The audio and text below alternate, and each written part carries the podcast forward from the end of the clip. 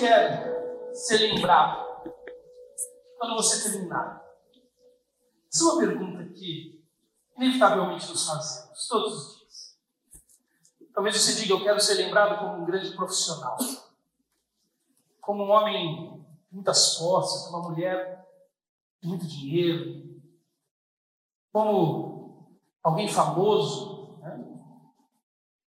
Ou talvez você busque coisas até mais aparentemente dignas. Ser uma boa mãe, um bom pai, um bom marido, esposa, um profissional habilidoso, um chefe não muito carrasco. Mas como você quer terminar a vida? Todos nós temos sonhos sobre isso. Todos nós pensamos. Todos nós queremos uma casa própria para ter onde terminar os dias. Se der uma casinha até na praia, o Davi quer no sítio. A gente quer 10 dias de férias no final do ano, eu sei que amanhã ou na outra semana, tem um monte de gente saindo de férias, indo viajar, muito legal, isso eu, eu também vou. Mas essas coisas estão diante do nosso radar como buscas que tentam nos definir. E nós gostamos que elas nos definam, porque muito do que nós vemos como projeto para o nosso futuro tem a ver com essa com a resposta a essa pergunta: como vamos terminar? E quando terminarmos, como vão lembrar de nós?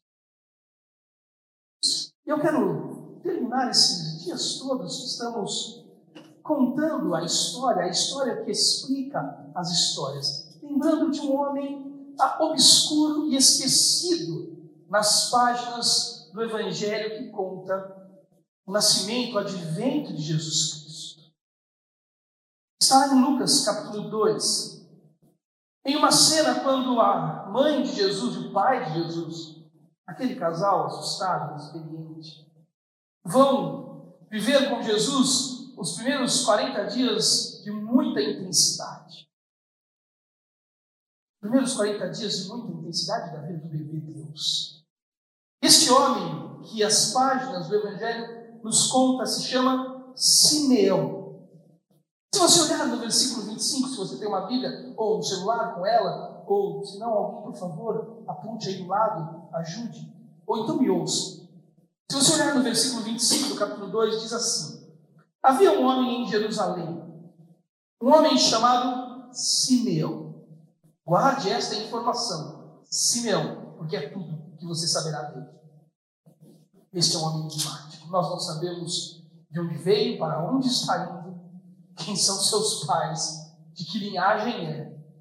Ah, provavelmente um ancião, alguém que nós sabemos, porque o texto diz muito temente a Deus, imperguntável. Ele era justo e piedoso. E que esperava a consolação de Israel. E o Espírito Santo estava sobre ele sobre Simeão. Fora-lhe revelado pelo Espírito Santo de Deus que ele, Simeão, não morreria antes de ver o Cristo do Senhor. Movido pelo Espírito, ele foi ao templo. Quando os seus pais trouxeram o menino Jesus, aqui, os pais José e Maria, quando eles trouxeram o menino Jesus para lhe fazerem o que requeria o costume da lei, Simeão tomou o menino nos braços e louvou a Deus, dizendo: Ó oh, soberano, como prometeste, agora pode me despedir em paz. O teu servo já pode ir embora. Pois os meus olhos já viram a tua salvação, que preparaste à vista de todos os povos, luz para a revelação aos gentios e para a glória do teu povo Israel. O pai e a mãe do menino estavam admirados com o que fora dito a respeito dele. E Simeão os abençoou e disse a Maria, mãe de Jesus: Este menino está destinado a causar a queda e o soergimento de muitos em Israel, a ser um sinal de contradição, de modo que o pensamento de muitos corações será revelado. Quanto a você, uma espada atravessará a sua alma, ele estava dizendo, a dor que Maria sofreria pela morte do filho, uma espada atravessará a sua alma. Até aqui. Essa é toda a informação que temos desse homem chamado Simeão. Um homem enigmático. Não tem linhagem, não tem cronologia, não sabemos muito sobre ele. Mas a resposta me parece muito clara do porquê não é importante termos informação sobre este homem, além de saber que ele era um homem piedoso e temente a Deus. Porque o assunto da história não é Simeão. A história que explica esta história não é a história deste homem. Este homem é mais um entre muitos como eu e você, que precisa de uma narrativa para que as suas histórias façam sentido. Ele é só Simeão. Como esse que nos fala é só o Joel. Não precisamos de informação sobre este homem. Embora a história dele seja linda, dê um lindo roteiro. Ele não é a história. Explica as histórias. Diz o texto que ele foi ao templo como um homem piedoso e temente, o templo, um lugar onde o povo de Israel ah, se ajuntava para ouvir a lei, ah, se ajuntava para fazer os sacrifícios conforme a lei de Israel pedia para o perdão do pecado do homem judeu. Ele ia lá constantemente cumprir os ritos, ouvir a lei, adorar ao Deus de Israel, a Yahweh. Simeão foi. Naquele dia foi de modo distinto, diferente, diferente das outras vezes, porque desta vez ele foi amando do Espírito Santo. Diz o texto que o Espírito o impulsionou a ir ao templo. E ele foi. Porque naquele dia, naquele exato dia, era o quadragésimo dia de vida do bebê Jesus Cristo. Jesus saiu e foi para o templo com seus pais, carregado no colo como um pequeno bebê. Por quê? E aqui está a história que explica as histórias. Conte os seus olhos comigo e você vai dar conta de duas informações duplas. Duas informações, em cada uma delas, uma dupla informação. A partir do versículo 21. Completando-se os oito dias para a circuncisão do menino, foi-lhe posto o nome de Jesus, o qual ele tinha sido dado, ao qual tinha sido dado pelo anjo antes de ele nascer. Duas informações aqui em uma.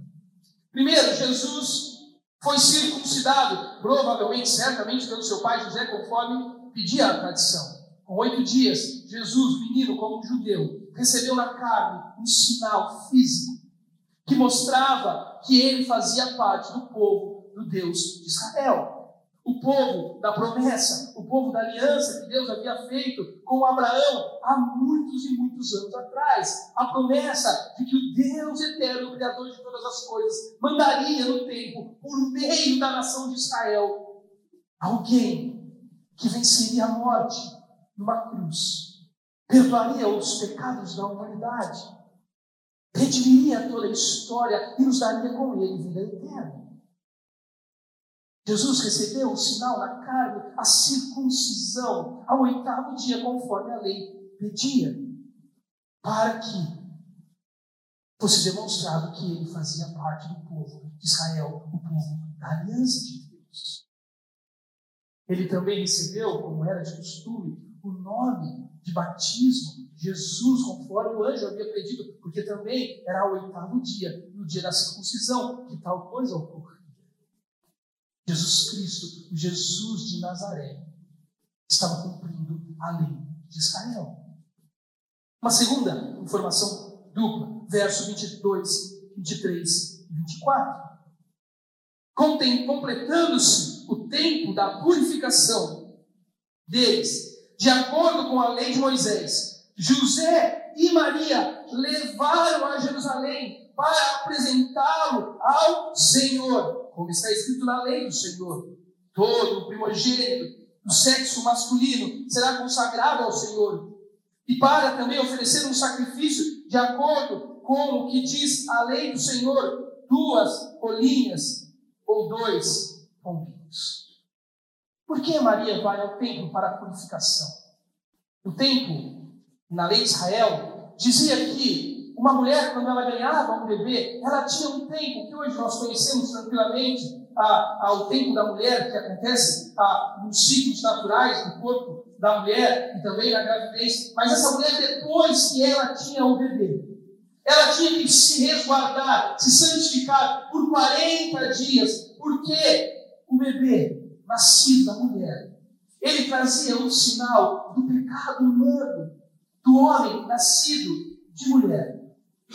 A purificação da mulher era para lembrar o povo de Israel, para que o povo de Israel se atentasse que a raça humana carrega desde o ventre materno pecado. Então Maria guardou-se por 40 dias para a purificação. E depois, conforme a lei pedia, eles foram ao templo, aonde Simeão estava. Jesus já crucificado, já batizado, já circuncidado, já batizado com o nome de Jesus. Agora, com 40 dias de vida, a sua mãe tem guardado o tempo da purificação. Eles vão ao templo em Jerusalém.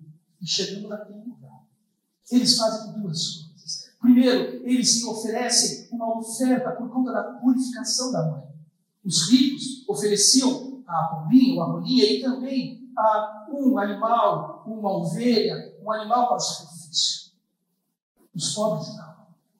Os pobres ofereciam apenas esses animais porque eram pobres.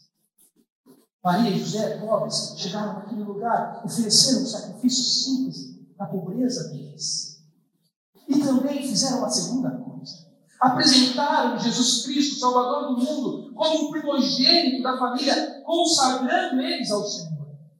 Por que isso acontecia na lei de Israel? Porque todo judeu levava o seu filho primogênito ao templo no dia da purificação da mãe, por meio da oferta, para ser apresentado ao Senhor.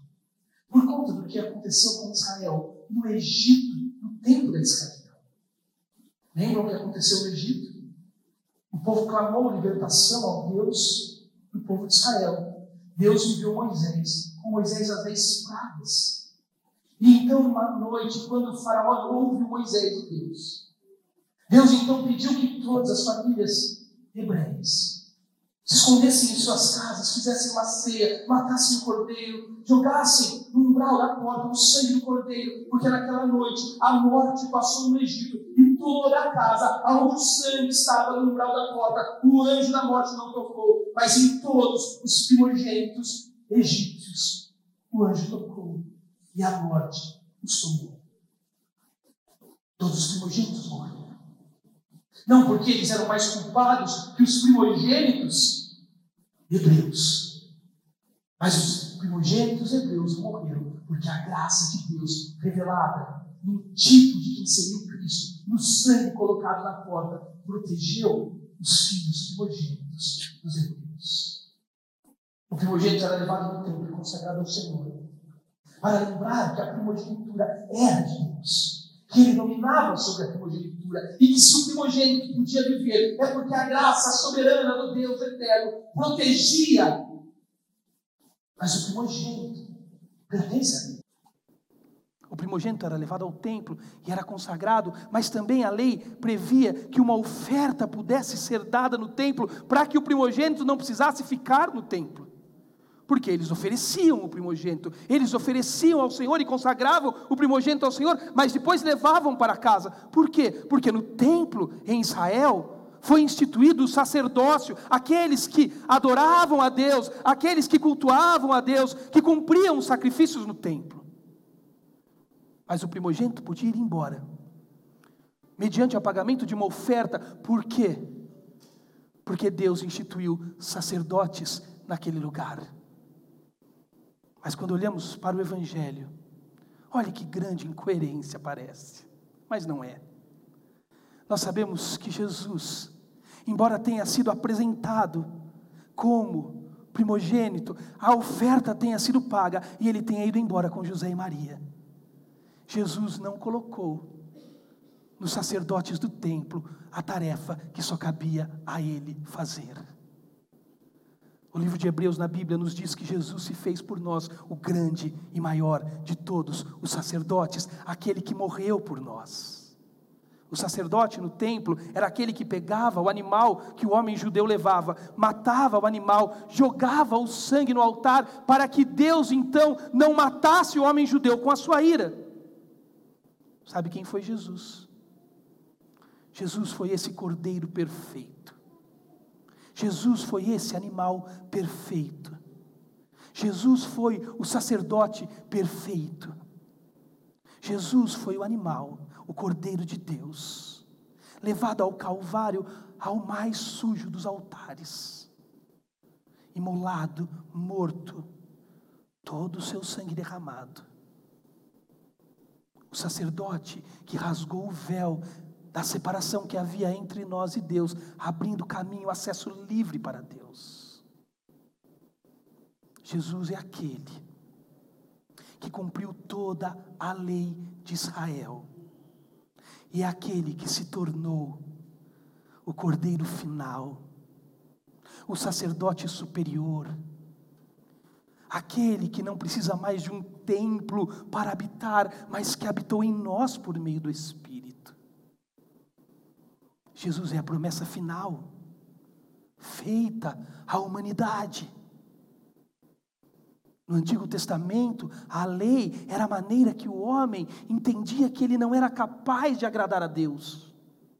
Jesus veio ao mundo, como o único homem perfeito, cumpriu toda a lei que eu e você jamais conseguiremos cumprir. Morreu por nós a morte que jamais poderíamos morrer e foi o sacerdote que nós jamais poderíamos ter sido. É essa história que explica a história de Simeão. Este homem foi ao templo. Sabe aonde é o templo? Em Jerusalém, na cidade santa. Sabe o que se faz lá? Se mata cordeiros. Sabe quem faz isso? Sacerdotes. Sabe para onde os primogênitos vão depois da oferta? Para casa com os pais. E sabe o que acontece no outro mês? Um novo animal é morto. Um novo sacerdote atua. Novos primogênitos são apresentados. Naquele dia, aquele homem temente a Deus no poder do Espírito Santo, pegou aquele bebê no colo e disse: acabou. Terminou. Todos são sacerdotes diante do Cordeiro de Deus, porque Ele é o supremo sacerdote.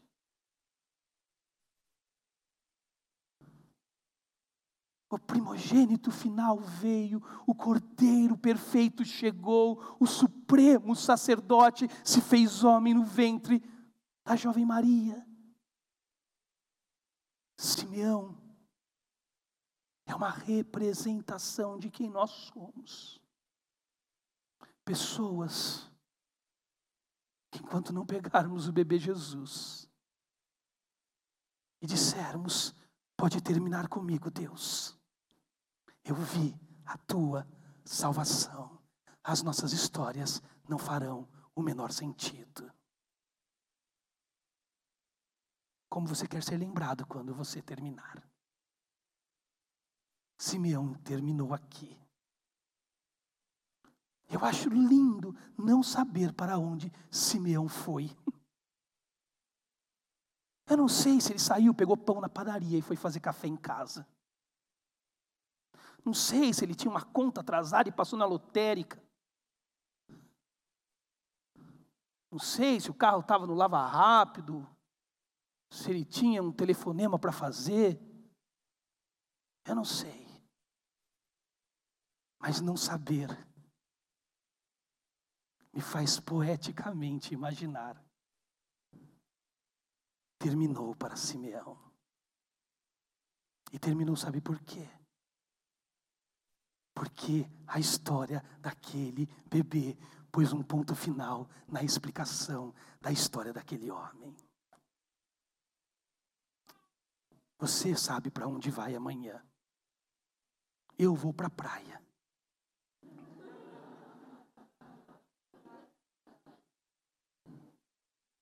Eu não sei para onde você vai. Para a lotérica, fazer uma, um telefonema, eu não sei. Mas eu quero dizer uma coisa a você que está aqui hoje para que a sua história tenha um ponto final que explica ela corretamente. Você precisa olhar para o Cordeiro de Deus hoje. você precisa dizer: Ah, eu vi, Pai.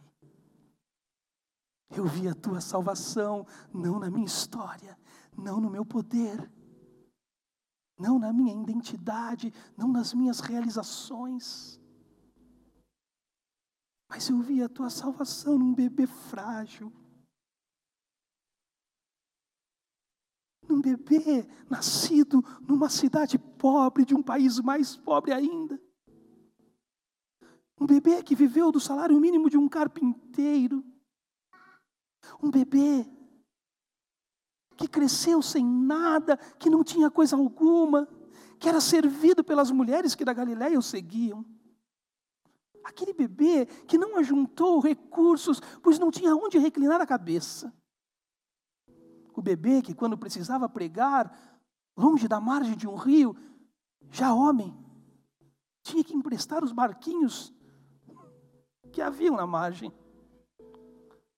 O bebê, que já homem, e triunfante entrando em Jerusalém, precisou pedir emprestado um jumento. Não tinha juntado um jumentinho no seu ativo financeiro.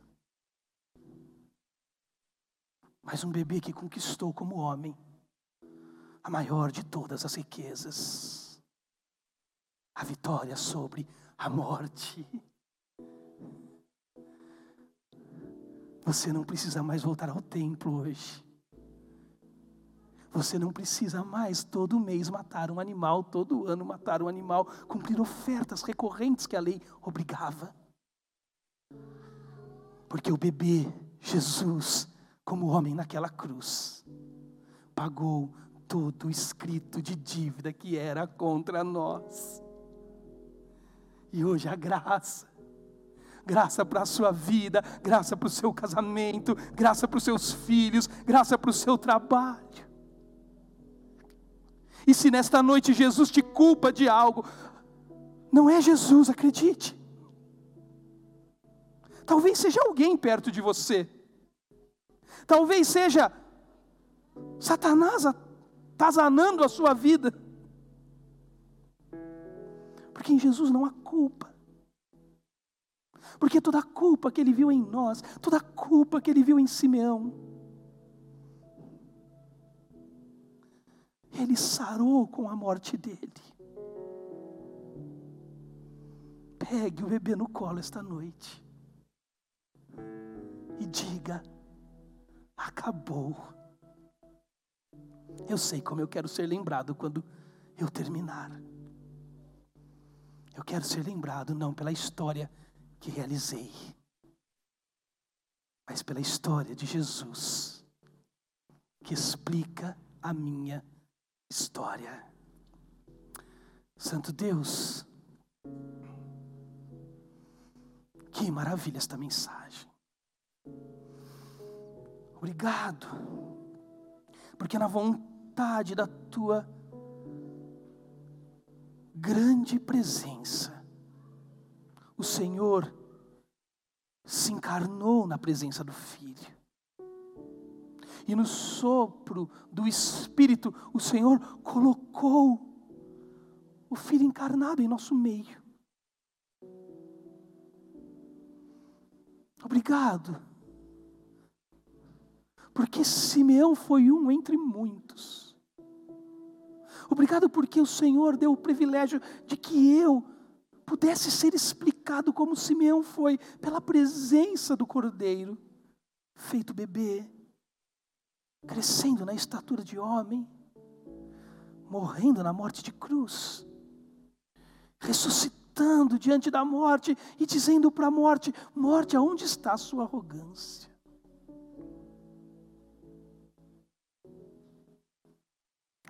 Porque hoje podemos dizer que a nossa história não faz o menor sentido sem a história do Salvador.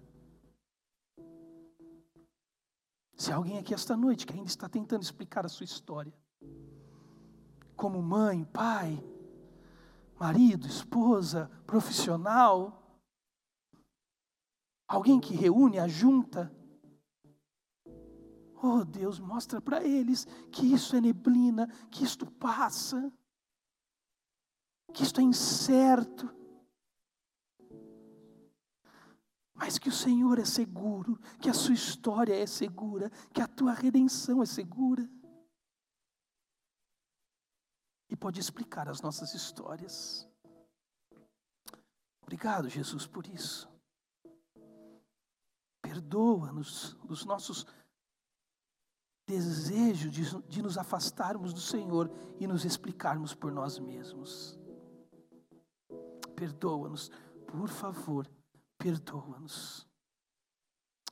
Em teu nome que eu oro, Jesus. Amém. E amém. Nós vamos terminar esta noite cantando. Nós quisemos hoje apenas cantar e pregar, sem nada mais, porque nada além disso cultua a Deus, né?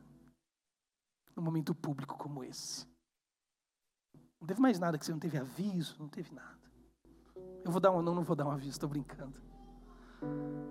Então nós vamos terminar como começamos e fizemos, cantando. Cantando. Hoje, enquanto estamos aqui celebrando, quantas pessoas nesse mundo estão sofrendo? Meus anos de pastor, quantas vezes passei no hospital em épocas de Natal? Quantas vezes entrei em UTI em épocas de Natal? Já fiz velórios em épocas de Natal. E a gente está aqui, que legal. Mas olha, divirta-se muito, vai lá, faz a ceia de Natal, a ceia de novo, fica acordado até três da manhã, se arrebenta no outro dia. Se você gosta, pode fazer, não tem problema. Mas essas coisas não podem ser a sua alegria deste final de ano. Porque passa. Deixa a história de Jesus ser sua alegria. Deixa a história de Jesus ser sua alegria. Fique em pé onde você está. Nós vamos cantar, depois eu volto aqui e termino orando por vocês.